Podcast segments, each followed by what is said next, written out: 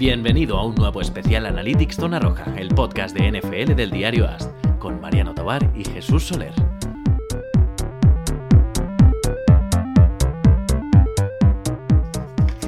Muy buenas, señores. Aquí estamos en un nuevo especial Analytics que Jesús Soler nos ha perdido por el verano, que está de vuelta.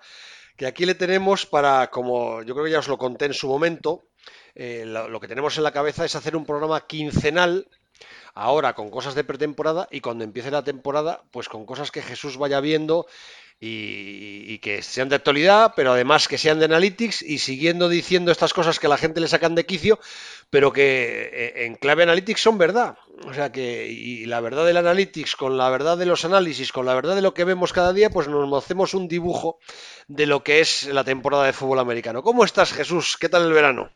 Muy bien, pues bien, he tenido tiempo para descansar, para irme a la montaña, para olvidarme de números y ahora ya aquí a tope, a tope de nuevo. no me hables a mí de andar por la montaña porque ya, ya. Yo, ya lo he contado en los podcasts, pero he, contado lo que me pasó en, en, mi primera semana de vacaciones. Mejor no cuento lo que me ha pasado en las otras dos porque ya van a decir que bueno, que me ha mirado yo qué sé.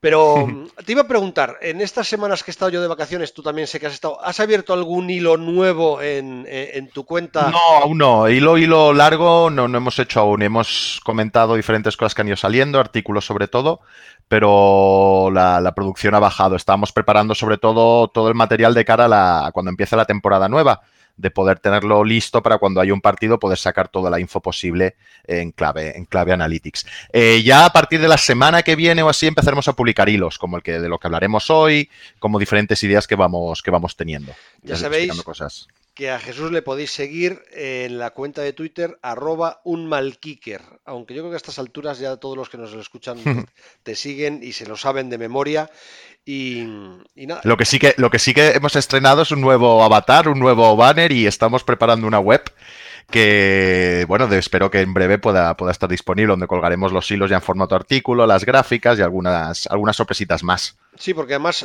sois un equipo, algún, algún día tienes que invitarles a... Ya, sí, se, les da un poco de cosa, pero sí, sí. Ellos, bueno, estoy con, con Emi, Emilio Pecharromán y y Alex Romero, que son dos estadísticos, son amigos míos de toda la vida, y juntos, pues bueno, son los que vamos preparando y creando todo. Yo llevo más la parte de, comunicar, también lo programando lo mío, pero ellos sobre todo son los que, cuando me, me entrabanco o cualquier cosa que son complejas, pues ellos me, ayudan y van haciendo, van haciendo estudios en paralelo. Y sobre todo de cara ahora a la temporada, donde hay mucho trabajo, y muchas cosas que poder sacar, eh, se necesita ser más, más de uno porque si no, no se llega. Pero vamos, ellos dos que son estadísticos, se dedican a... Sí, sí, sí.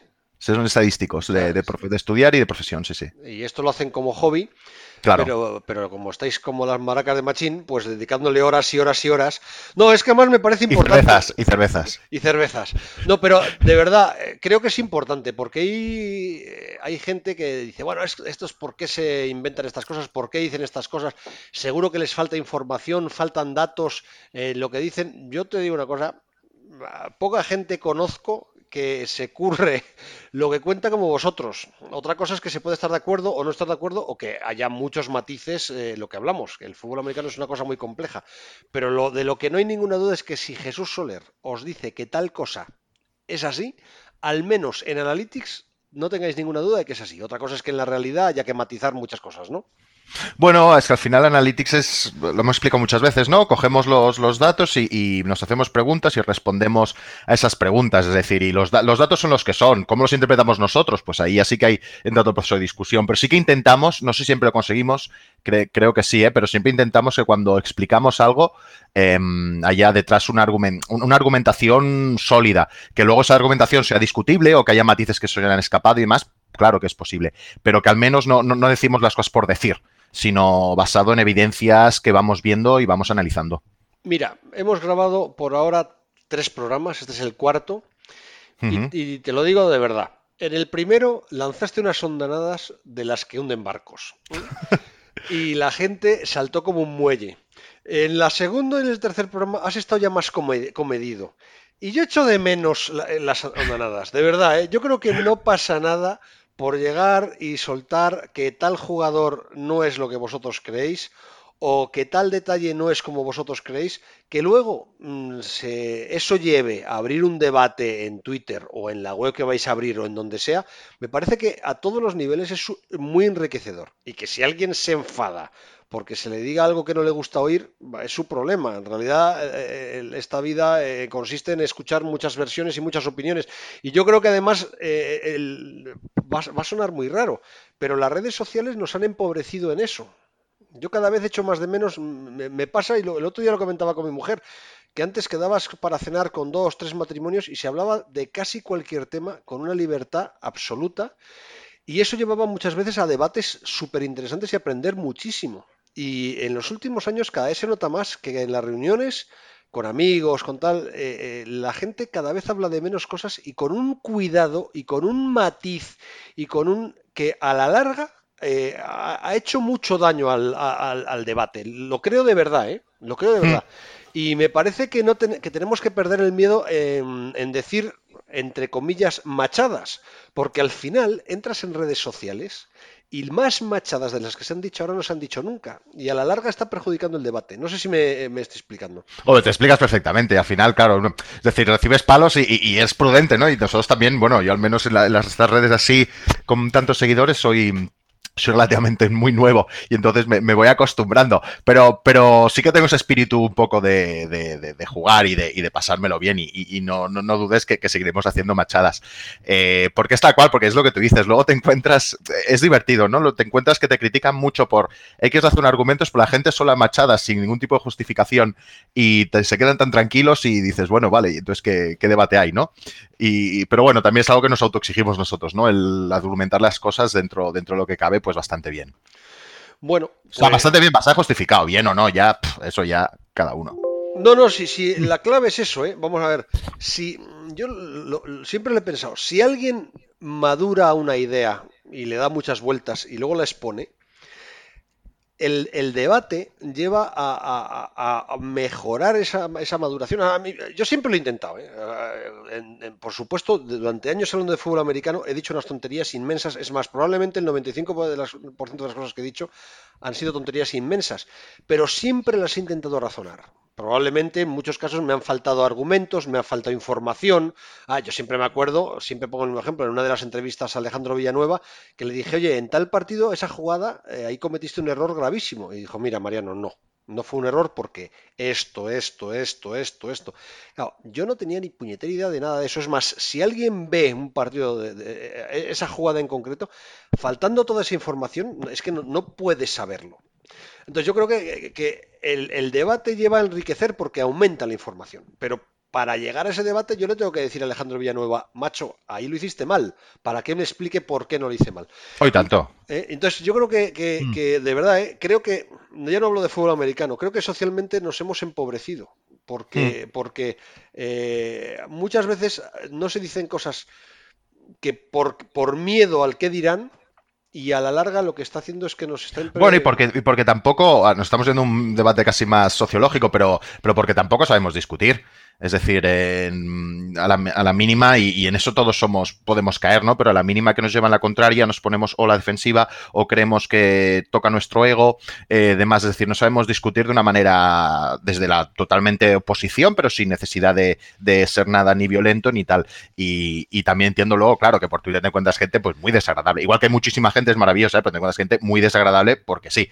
Pero bueno, eh, pero en general yo creo que hemos de aprender más a discutir, ¿no? Sin, y sobre todo digo yo, ¿no? Sin intentar ganar ningún trofeo ni victoria, ¿no? Pues puedo estar equivocado, mañana tú, vamos hablando, vamos debatiendo, así crece, crece el, conocimiento. Ese es el segundo paso que hemos dado hacia mal. Eh, yo no sé si me, hago mayor y, eso sí que... pero yo antes veía mucha más gente decir, anda, pues es verdad, y dar la razón al otro. Cada vez veo menos. Eh, es muy español, lo he contado siempre, lo he contado muchas veces. En España, cuando, cuando alguien habla bien de alguien, normalmente le pone puntilla, ¿no? Qué listo es el cabrón. O sea, tú no dices qué listo, no, también dices, no, es que es un cabrón. Pues esto es, muy español.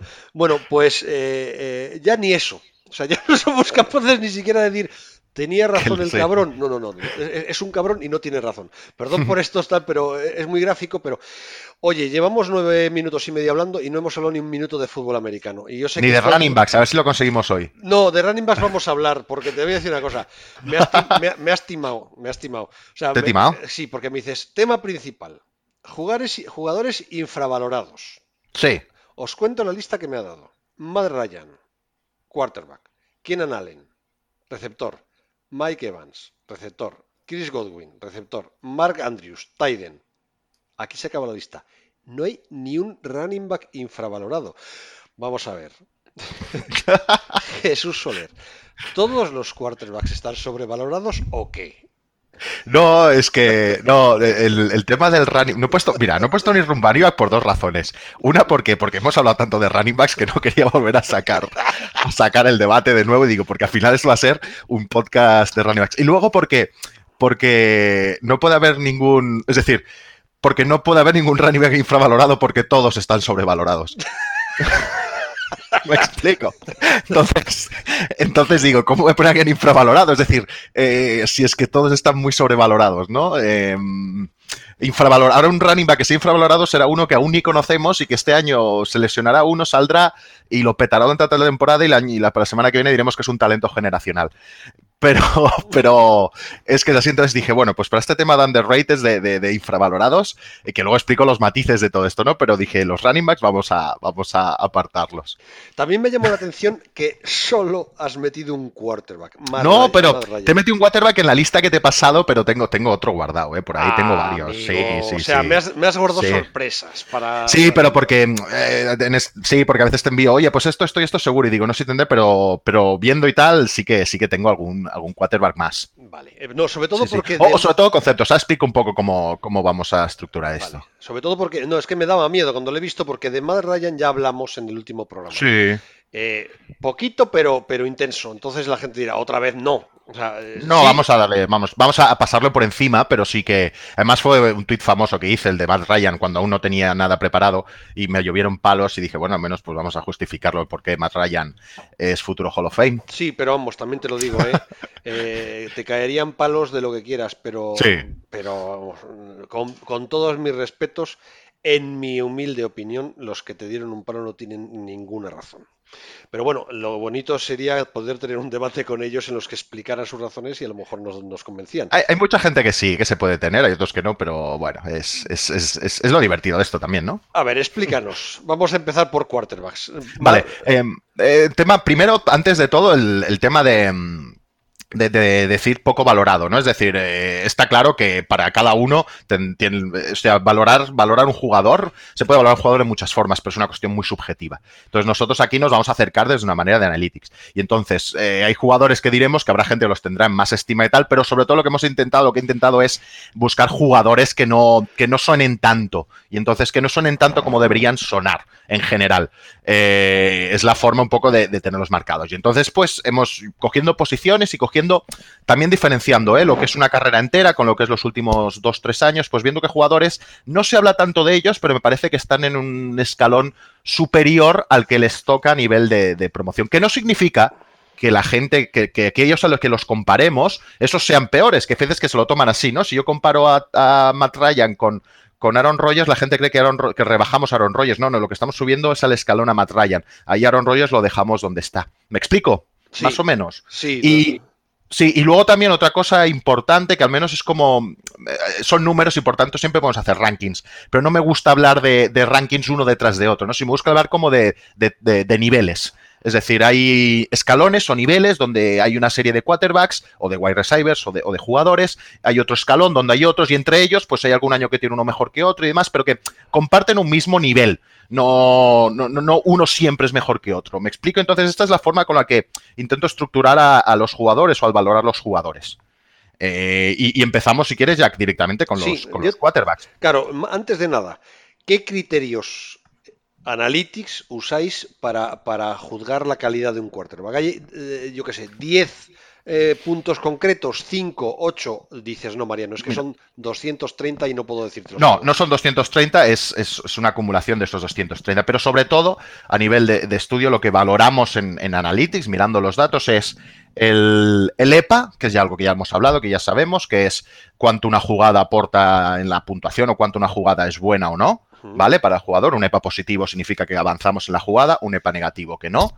¿de acuerdo? Que avanzamos en valor, puedes avanzar yardas, pero no valer tanto. Bueno, si no, que escuchen otro podcast y el primero y ahí lo explicamos. Eh, usamos también el success rate del que hablamos el otro día, el, grado de, éxito, que sería cuánta de todas las jugadas son positivas, de todas las que hace, ¿vale? Tiene un EPA positivo. También usamos luego ya otras webs, como puede ser Football Outsiders y sus puntuaciones de Doboa, que se llaman, que es, o de YAR, que son como, que es más o menos como un EPA nuestro, pero de, hecho por ellos, con otro tipo de regulaciones, pero bueno, es interesante verlo. Igual que el QBR, que el, el quarterback rating de ESPN que es otra manera de valorar, de valorar a los quarterbacks. Todos son muy similares porque parten de lo mismo, de una especie de EPA calculado cada uno por sí mismo. Pero, pero son las tres, cuatro, sobre todo, herramientas para evaluar, para evaluar a los quarterbacks no solo valoramos pues eh, estas puntuaciones que tiene año tras año, sino también su consistencia a lo largo de los años. ¿Vale? Y este es un poco el, marco, eh, sobre todo en quarterbacks, en wide receivers y en Tayens usamos más el, EPA y success rate que vemos para valorar a, estos jugadores. Después esto es una pata más, después otra pata más sería pues analizar los vídeos, ver lo que aporta, ver qué tal, qué cosas abre. Pero en tema analytics, en clave analytics, estas son las cosas que nos fijamos. Bueno, pues con toda esa... Eh, eh, has metido en el saco todas las claves, a partir de ahí, a remar. Venga, pues vamos a hablar sobre todo de... O sea, hay un, hay un escalón muy claro, ¿vale? Que tenemos en la... Y hablo de, carreras de quarterbacks, ¿no? Y ahora vamos, voy a hablar de Matt Ryan rápido y luego pasaré también a otro, otro quarterback que creo que se ha de tener en cuenta. Em, estamos, eh, hay un escalón muy claro que, los, casi todos solemos tener los considerados élites, que son los quarterbacks, ahora voy a decir actuales, pero son Drew Brees, eh, eh, Tom Brady y Aaron Rodgers, ¿no? Casi unánimemente Hablo, hablo, hablo de quarterbacks ya veteranos, ¿eh? no hablo de las nuevas irrupciones como puede ser Patrick Mahomes, que llevan un año, entonces a estos no los, no los he introducido, ¿no? sino hablo de grandes quarterbacks. Pero luego te pones a mirar, pones a mirar los datos, o pones a mirar la evolución de estos datos y si consideras que estos tres han sido o son grandes o futuros Hall of Famers, grandes leyendas de, estos últimos 10 años, ¿vale? Eh, ves que ahí se te cuela, eh, quieras o no, Matt Ryan. ¿Vale? Y se te cuela por, por, la siguiente razón, porque tiene una consistencia muy grande con EPAs, con EPAs y con QBRs muy altos. Es decir, eh, cogiendo la temporada de 2016, que en esa sí que brilló absolutamente, que fue cuando llegó a la final de. Eh, a, la, Super Bowl y la perdió, aunque fuera de forma dramática, su temporada fue eh, absolutamente espectacular. Em, durante toda su carrera ha mantenido unos EPAs muy muy buenos, muy buenos. Eh, es decir, en EPA acumulado, que sería pues toda la puntuación acumulado, es segundo detrás de Drew Brees. Eh, perdona, tercero detrás de Brees y de, Tom Brady. Pero luego te año pico, ha tenido años de picos que ha sido superior a, a, Rogers, sobre todo en los últimos cuatro años, ha sido superior también a Tom Brady. Eh, es decir, que, que, Matt Ryan, aunque puede estar un pelín por debajo en general, ha mantenido un nivel muy, muy alto durante todos estos años. Y creo que eso es el tener en cuenta y por eso considero que, que, Matt Ryan es un, es un quarterback élite y es un quarterback que, que, tiene que ser futuro Hall of Fame, seguramente. ¿Vale? Porque, porque ha marcado 10 años de 10 años, los últimos 10 años, sí, tal cual, eh, los ha marcado. Y entonces ahí también te aparece, bueno, ¿tienes alguna duda o algo? Estoy viendo aquí la chapa total. No, no, no, ¿sabes lo que pasa? Que esto yo estoy ahora mismo arrobado en mi sillón oyendo cosas que me gusta escuchar. No, lo digo de verdad, yo creo que los que oyeron la última, eh, el último especial Analytics eh, es que voy a repetirme lo que ya dije. O sea, tú estás hablando del año 2016 Hmm. para él fue un año, eh, eh, pues, eh, pues es muy especial. Pero es que si miras las estadísticas de Matt Ryan del año pasado, de 2018, es que en prácticamente todos los campos está muy similar. sí, sí. Y, para mí, la temporada mágica de Matt Ryan, fíjate, fíjate, ni siquiera es 2016. yo no hablo de, analytics, yo hablo de, sensaciones, que es de lo que hablo siempre en fútbol americano.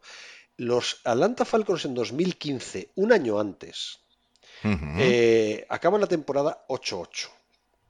Fue una temporada de verdad horrorosa. O sea, eh, de, todo el equipo eh, jugando eh, muy, muy mal, que le pasó igual en 2014 con el 6-10 y en 2013 con, con, con, 4 victorias y 12 derrotas.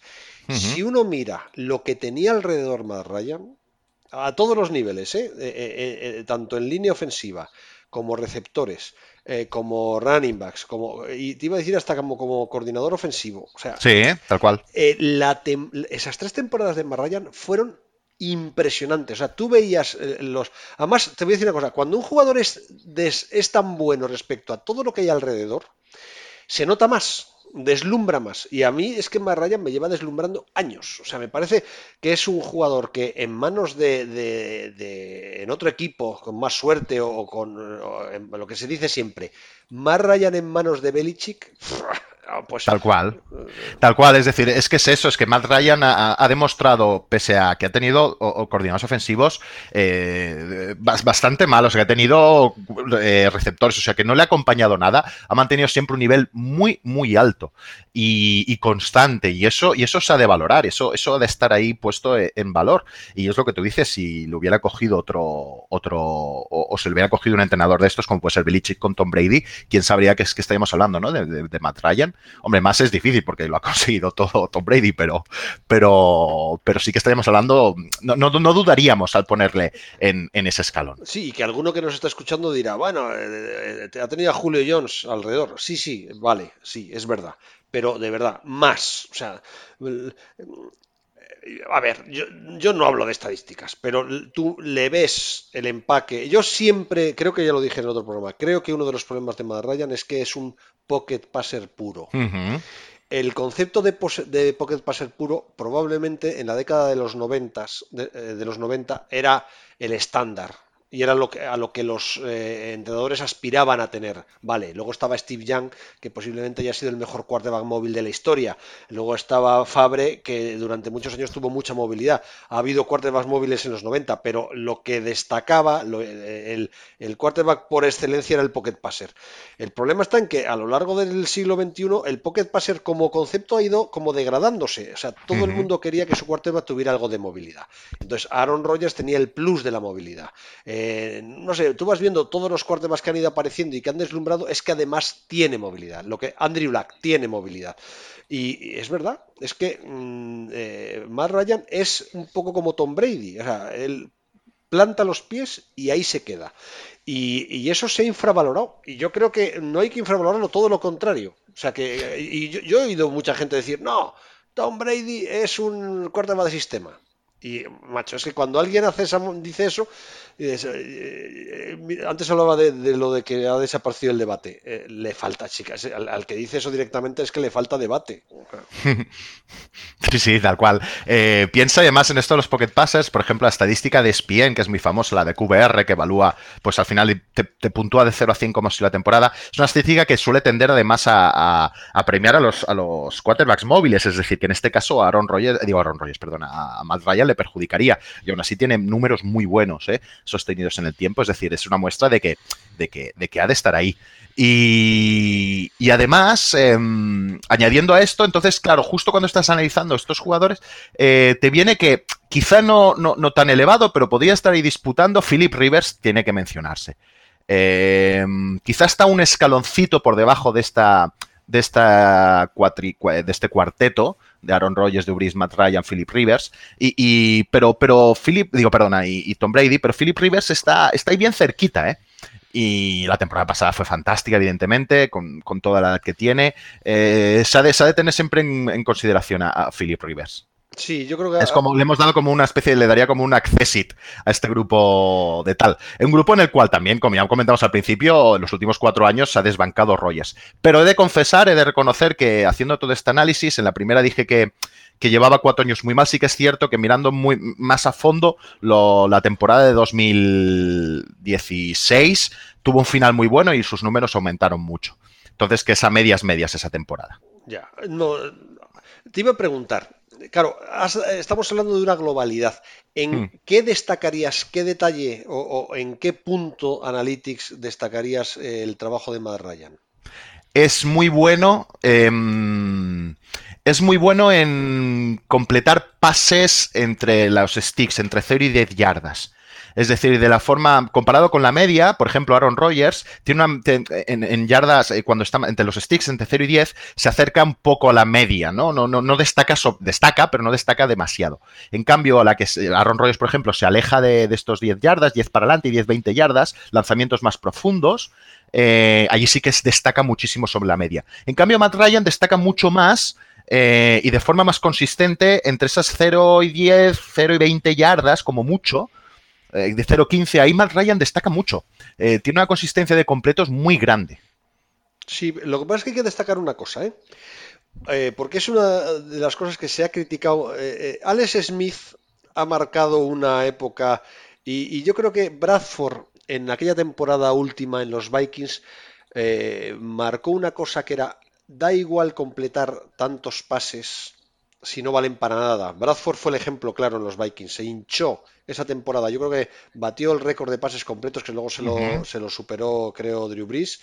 Eh, dando pases que ninguno servía para nada. Recuerdo terceros y diez que él completaba pases de tres yardas con una facilidad pasmosa. claro, para eso entramos con el EPA, Mariano, porque el EPA eso no lo valorará. Es decir, cuando tú completas tres yardas de un 3 y 10, te va a decir que eso es una jugada negativa.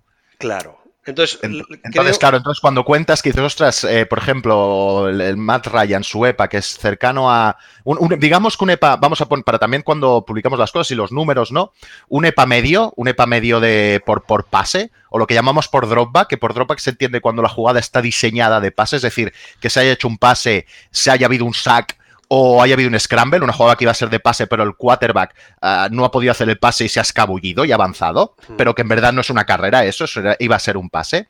Aquí es como miramos, que se llama el dropback y es como miramos los pases. Entonces ahí, eh, digamos, el, mayor que ha tenido desde que tenemos datos, el EPA más alto per dropback es Peyton Manning, ¿vale? Eh, top, luego seguido por Drew Brees, ¿vale? Y eso de Peyton Manning que solo tenemos datos de 2009, ¿eh? No, podemos, no tenemos los de antes. Pero, y tiene un EPA per dropback de 0, EPA per play, digamos, de 0.22, ¿de acuerdo? Eh, luego tenemos a. Mm, luego ya aprendí a Drew Brees con un 0.21, bueno, más o menos cerca. Y Matt Ryan tiene un 0.15.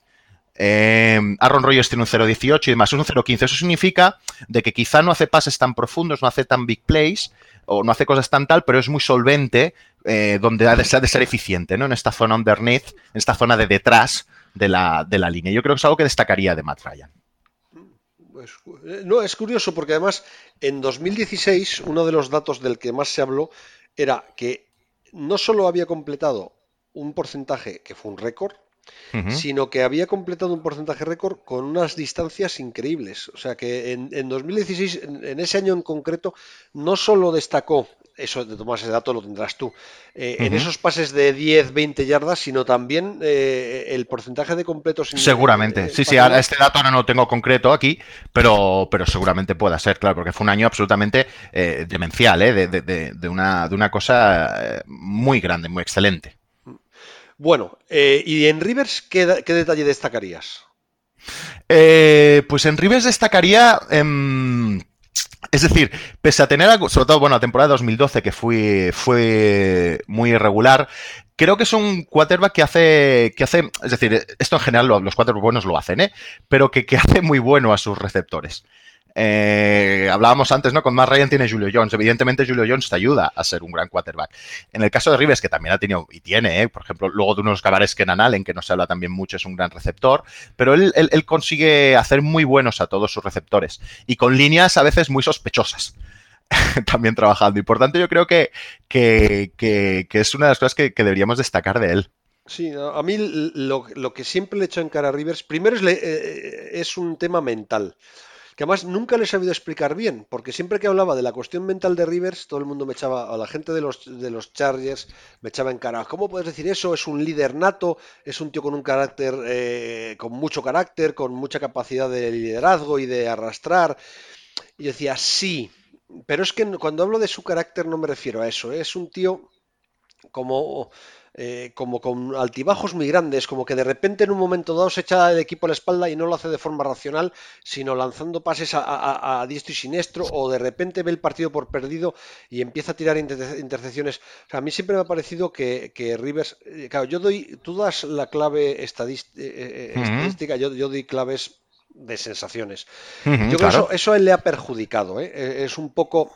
no es cabra loca, pero es un tipo un poco desconcertante en esto. Y luego yo creo que le ha perjudicado mucho su, su mecánica de pase.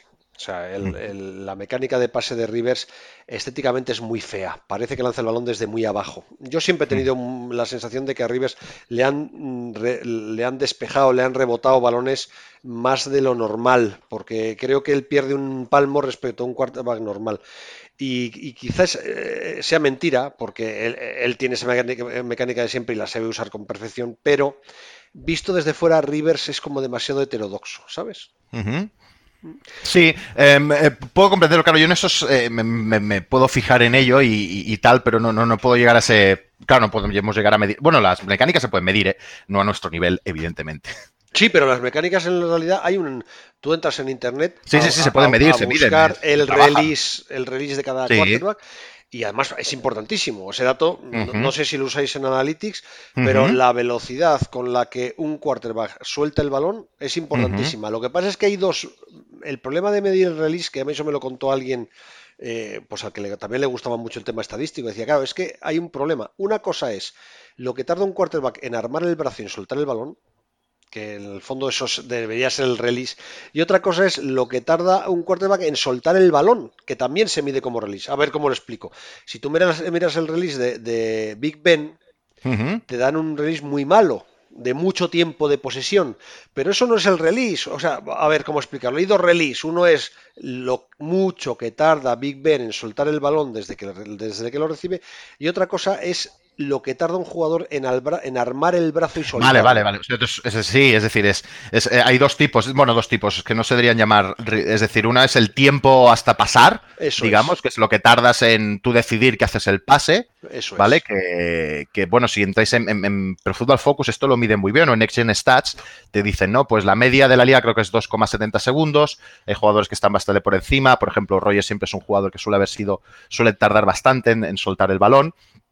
Y luego está la propia mecánica en sí, cuánto soy capaz de, que es una cuestión mecánica de, tirar el brazo para atrás y, lanzar el pase. Eso es. Entonces es complicado encontrar una estadística que realmente vaya a ese segundo dato que es el realmente interesante.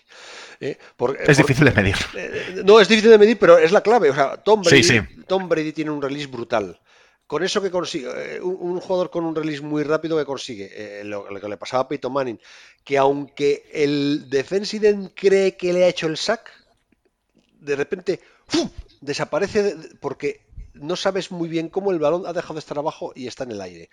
Entonces, sí, eh, había, un video famoso en el, de hecho, contra, contra los Chargers en playoff de, de Joey Bosa diciendo que, diciéndole a, Brady que parara ya de lanzar tan rápido el balón. Claro. Entonces, desesperado, porque, porque llegaba siempre, pero no había forma de que lo cazara. Claro. Claro, entonces ese es el release importante. El otro, oye, pues cada quarterback tiene su. Bueno, ahí depende, cada uno también según las lecturas, según eh, las rutas que. el tipo de esquema con el que juegues y también tu línea, lo que te permita. claro, si, tienes, si tienes una línea que no te lo permite, te vas a tener que pasar rápido. Y el plan de juego y todo. Oye, claro, tengo, mucho peligro, Jesús, te pido perdón. No, tranquilo, Llevamos 33 minutos y no te he dejado casi ni empezar.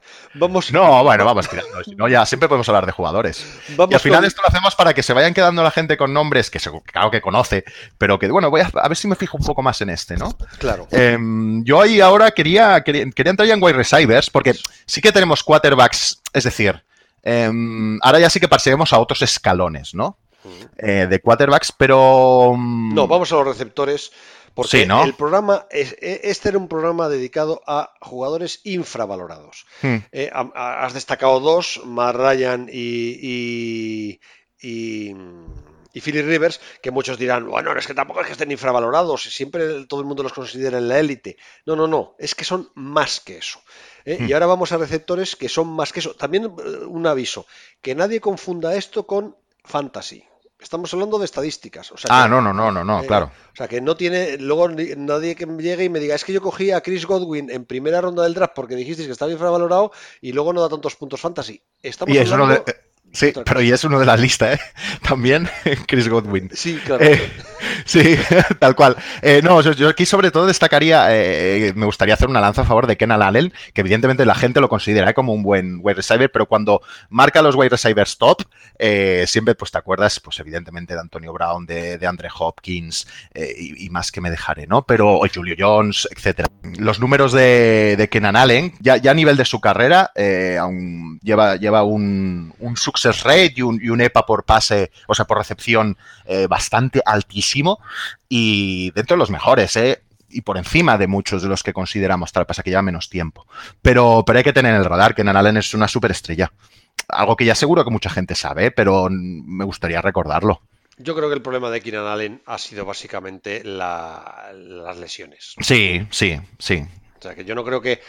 o sea, lo- hay muchos jugadores buenos que mueren por las lesiones. Mira, eh, vuelvo. La verdad es que siempre acabo hablando de los mismos, pero ahora son los que tengo en la cabeza porque eh, la carrera de Tannehill está marcada por las lesiones, clarísimamente. clarísima. La, la ca- la carrera de Bradford está marcada por las lesiones.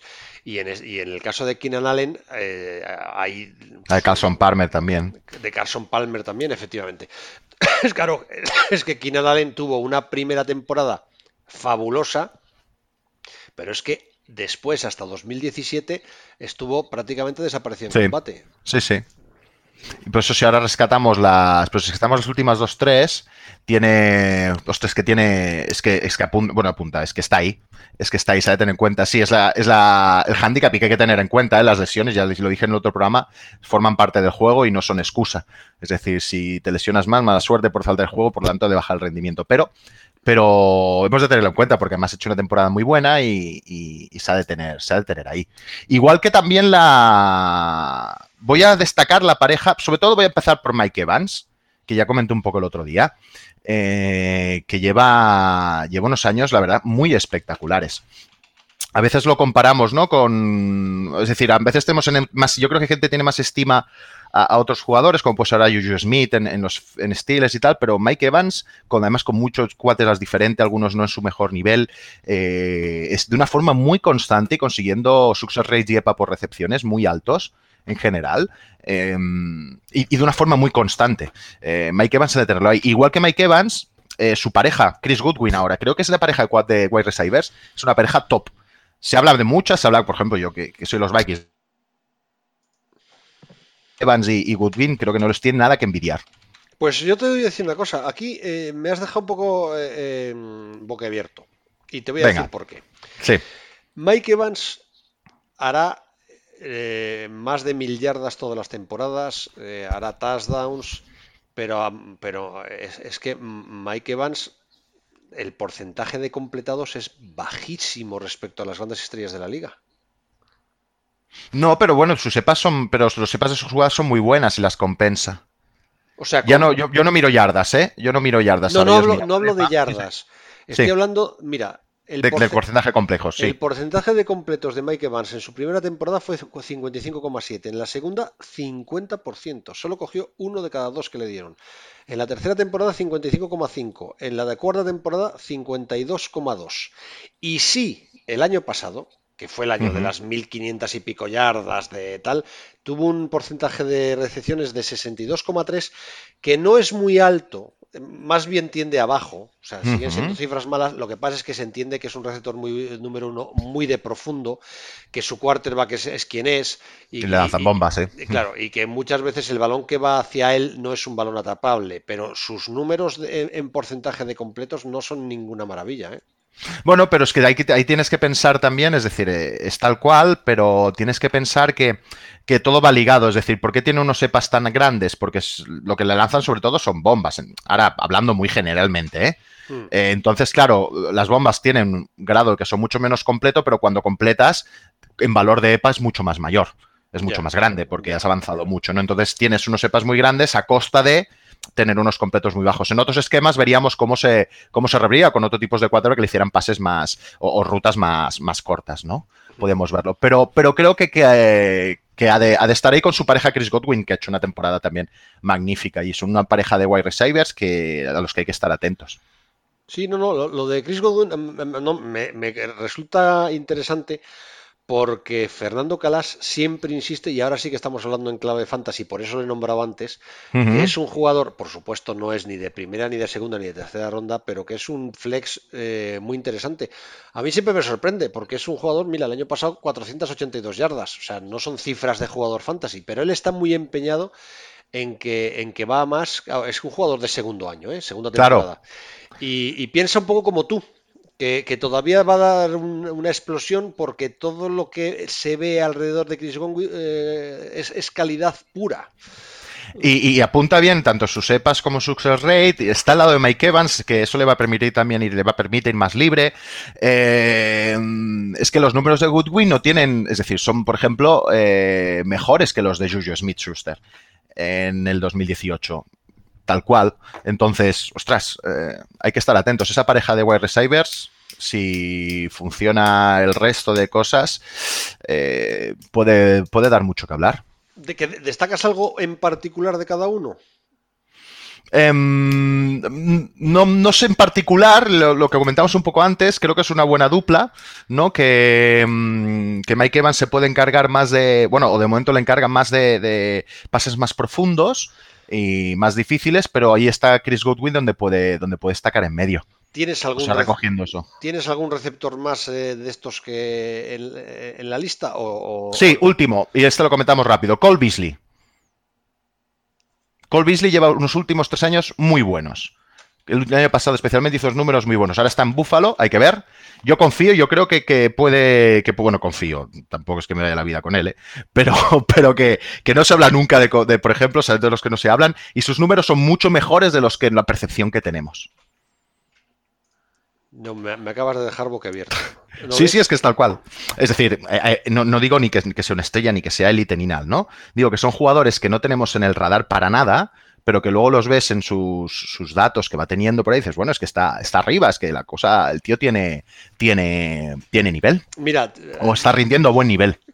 en cuanto me lo has dicho, me he puesto a buscar sus estadísticas. Yo, quizá sea reducir al absurdo, pero son cosas en las que me fijo muchísimo. Igual que en los running backs, me fijo que tú me dirás, con eso no vas a ninguna parte. Pero el número de yardas por intento, o sea, a mí si un running back me da menos de 4 yardas por intento, que es lo que me pasa con Fournette, dejo de creérmelo automáticamente. Y cuando, me la, y cuando me lo hace ya tres temporadas, ya me sorprende que siga siendo titular. O sea que hay una línea entre el suspenso y el aprobado que son 4 yardas por intento, y a partir de ahí ya empieza la élite y, y los grandes running backs. A lo mejor me dices, Mariano, con eso no vas a ninguna parte. Pero en el tema de los receptores. ¿Quieres que te lo diga o ya, lo asumes, no? No, lo asumo, lo asumo completamente. Pero y, pero, y en el tema de los receptores me pasa con el tema de. Ya te lo he dicho con. En el caso de antes de Mike Evans, me pasa con el tema de los porcentajes de completados. Para mí es clave que un receptor, un buen receptor, tenga muy buenas manos. ¿eh? Y además, el porcentaje de completados no solo da un dato de manos, creo que da un dato de que consigue separación, porque un jugador que no consigue mucha separación difícilmente consigue altos porcentajes de completos, eh, que corre muy bien las rutas porque es fácil de encontrar para el, eh, para el quarterback. O sea, creo que el dato del porcentaje de completados es muy importante para valorar la calidad de un, de un receptor.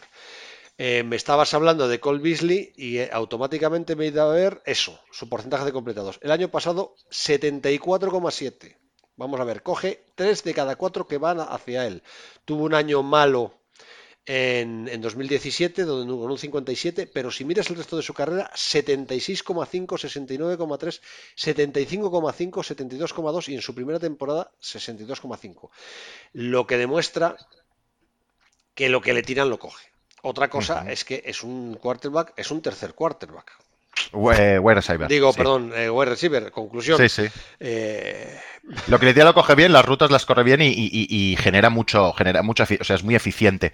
Las, las que coge y demás generan un EPA que, hace avanzar mucho al equipo. Entonces, eh, probablemente. sigo diciendo, sigo diciendo, dentro del, nivel, ¿eh? no estoy comparando ni mucho menos a Cole Beasley con super cracks, ni, ni cracks de la liga, ni, ni, muy buenos jugadores. Estoy diciendo, estos jugadores que parecen que están del montón en este caso, pero que son, que, que hoy están ahí, destacan, ¿eh? y que creo que ser una herramienta para Buffalo, equipo por el cual, por cierto, tengo, o sea, creo que puede funcionar muy bien este año. Em, tiene un arma ahí muy potente con Cole Beasley. Sí, además, el, perfil estadístico tiene, me imagino que se parecerá mucho al de Edelman. me, me, ha hecho gracia. Cuando te he dicho lo de lo del yardas por intento, en, running backs me has, me has aclarado que efectivamente es una chorrada. Pero cuando te he dicho lo de recepciones en un, en un receptor. No, Ahí, ahí no tanto. Ahí te ha gustado más. Ahí me ha gustado más, sí, es verdad. es verdad, no, eh, porque es un dato que complementa muy bien, tienes razón. Y luego hay otra cosa que, que, de aquí poco con el NFL Gen Stats y demás podemos empezar a saber es exactamente la separación que consiguen los wide receivers.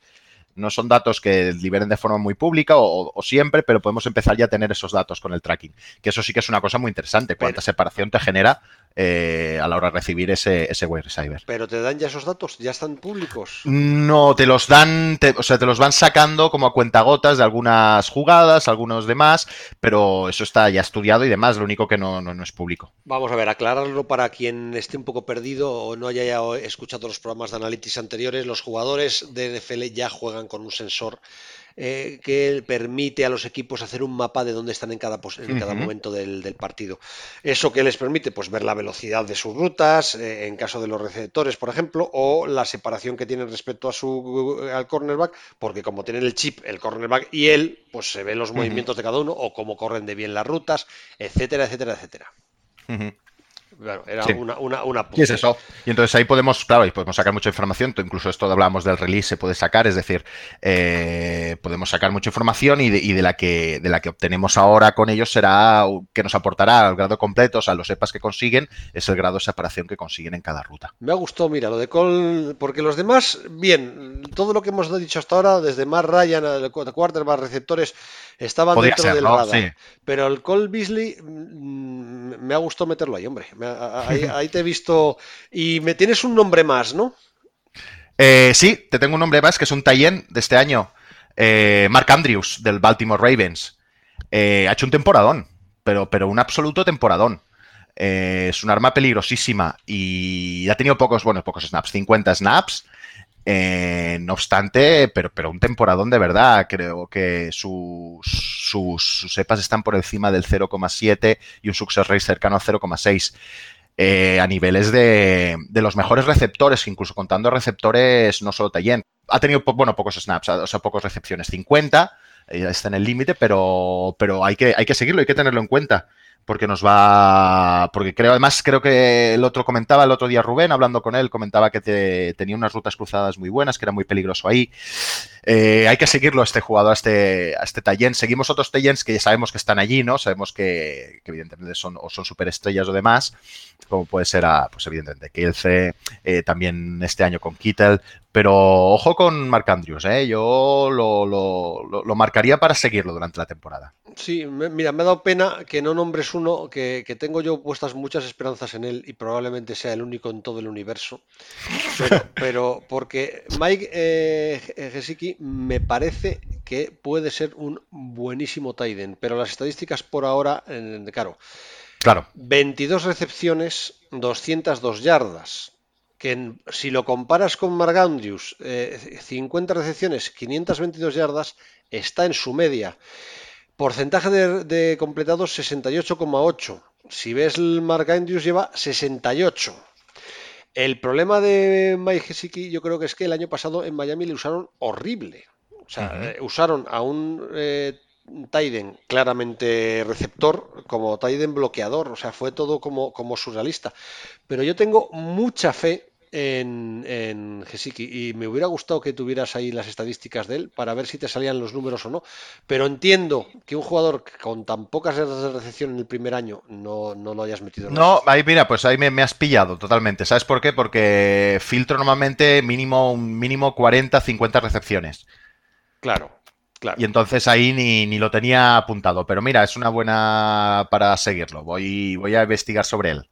Porque, mira, te he dicho los datos comparado con Andrews. Claro, unos son 50 y otros son 22. Eh, pero en los números, eh, son muy similares, eh, eh, diríamos en los porcentajes. Vamos a ver los EPAs, entonces, pero podemos observar los EPAs y ver y ver y ver que nos es interesante, porque a veces se nos escapa, no, no lo sé, valer seguro si está ahí, pero pero es interesante el tema este porque a veces estos se nos escapan cuando ah, tenemos que filtrar en algún lugar, porque si no tenemos millones de jugadores que hacen pocas recepciones, ¿no?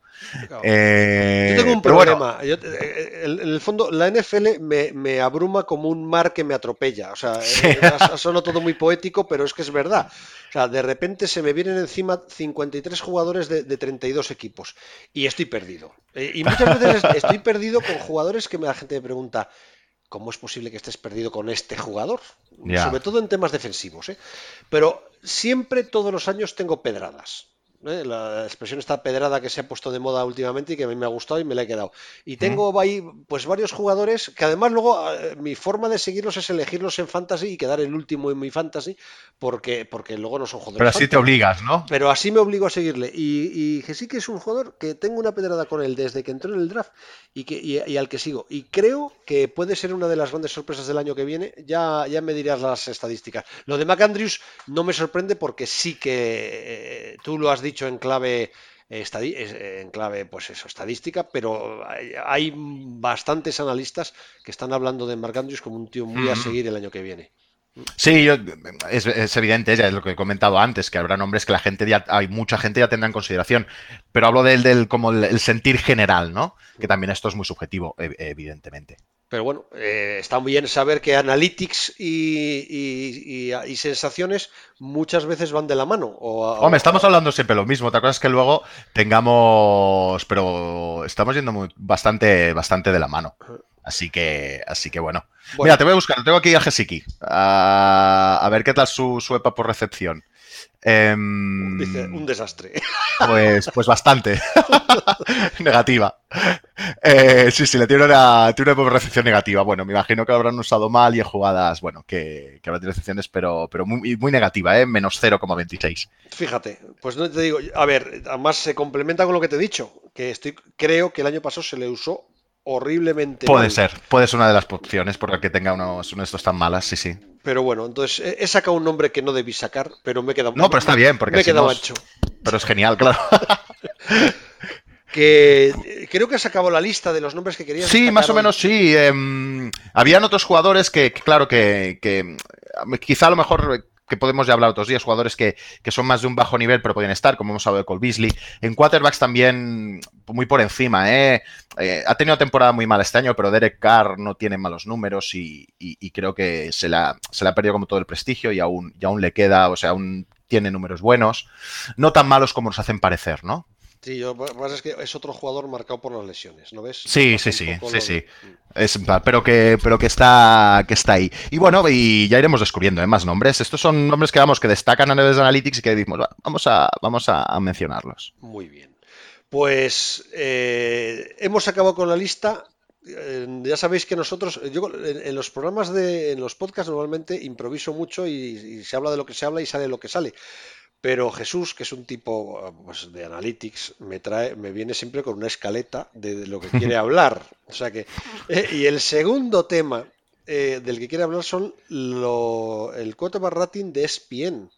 Sí, es el que hemos comentado ahora, es, la estadística de la, de la iba a decir de la quincena, pero como ahora hacemos programas en modo random, que ni es quincena ni es semana, ya no sabemos ni cada cuándo lo hacemos. Espera, me adelanto. El plan es que ya sí que sea quincenal en condiciones normales, si no hay nada raro, el, el, día que empieza la temporada, porque es dentro de dos jueves, ¿no? O es el, eh, sí, de aquí, sí, pues, de aquí a dos jueves. Si no hay nada raro, o ese miércoles o ese jueves, en principio debía ser los miércoles, pero la, vida puede... Eh, eh, el random esperemos que se limite a, a miércoles o jueves. Miércoles o jueves. De esa semana habrá programa. El de la de 15 días después habrá programa. O sea, nuestra idea es que este programa sea quincenal. que si luego ya nos animamos y lo queremos hacer semanal, que Dios, lo que Dios diga. Pero la idea es que sea quincenal.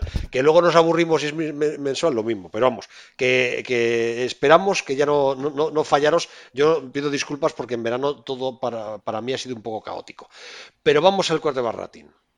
Pues que eso, que cada, cada pues en cada programa intentaremos traer una estadística y explicar lo que, lo que significa, ¿no? En este caso hablamos del quarterback rating de ESPN. Hay un, que hay un quarterback rating o passer, rating bastante famoso que, que, es el que usa oficialmente la NFL, que básicamente es una cosa infumable, una fórmula bastante arcaica, eh, que se utiliza para volar. No, no, no hay dónde cogerlo. Además, tiene una escala horrorosa que va de 0 a 158. Es decir, es, una, es un horror. Passer rating, ni le hagáis caso. Pero ESPN tiene su quarterback rating. Su quarterback rating es. Ellos tienen su propio EPA, que imagino que tiene que ver mucho con el modelo de Burke, que es quien empezó todo esto de las analytics y los EPAs, que trabaja allí en ESPN, Brian Burke, el periodista. Y, y evalúa los quarterbacks en función de. Pues un poco de esto, de cómo aportan sus jugadas a que el equipo avance, ¿no? valorando las yardas de forma diferente, no todas las yardas son iguales. El mismo concepto que, con los sepas. Y en ese lo ajustan según criterios, eh, criterios, bueno, pues mm, basados también en el, tiempo de juego, basados en, basados en la situación de juego, un poco también como, como un poco similar a los sepas. Al final sería como un EPA. Lo que tiene este QBR es que es una forma normalizado que se llama y al final es una escala de 0 a 100. Y entonces te puntúa la, la la, valoración de ese quarterback en una temporada o en un partido y tal de 0 a 100. Y entonces es una forma muy visual de ver cómo, cómo está rindiendo un quarterback. Sí es cierto que es una estadística, como he dicho antes, el QBR de ESPN, que podéis buscar, ¿eh? QBR en ESPN, y, ahí lo encontraréis, una estadística que premia bastante a los, a los quarterbacks que corren, a los quarterbacks móviles, y perjudica un poco a los, a los pocket passes, pero bueno, si tienes esos en cuenta, ya tú mismo puedes hacer calibraciones de dónde, dónde estás, ¿no?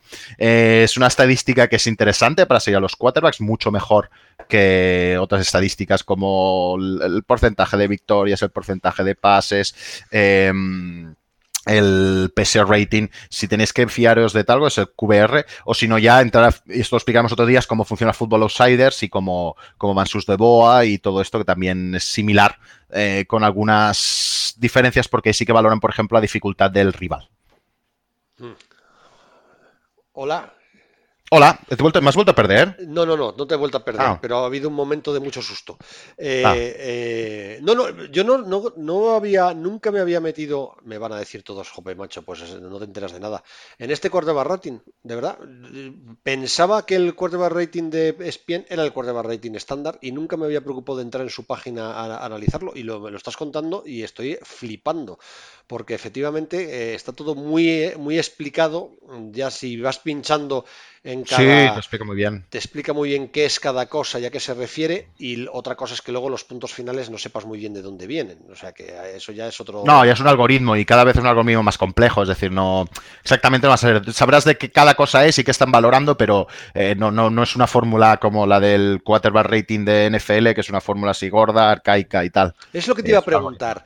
Antes hemos hablado de quarterbacks eh, eh, infravalorados. De repente, ya sé que estoy saliéndome un poco del tema, pero Jared Goff ha pasado de ser una promesa impresionante con un desarrollo brutal y una progresión infinita a, ser considerado por todo el mundo un, un de sistema que probablemente esté llegando a su, a su tope. Ni tanto ni tan calvo. Eh, hablo eh, en, clave eh, analytics.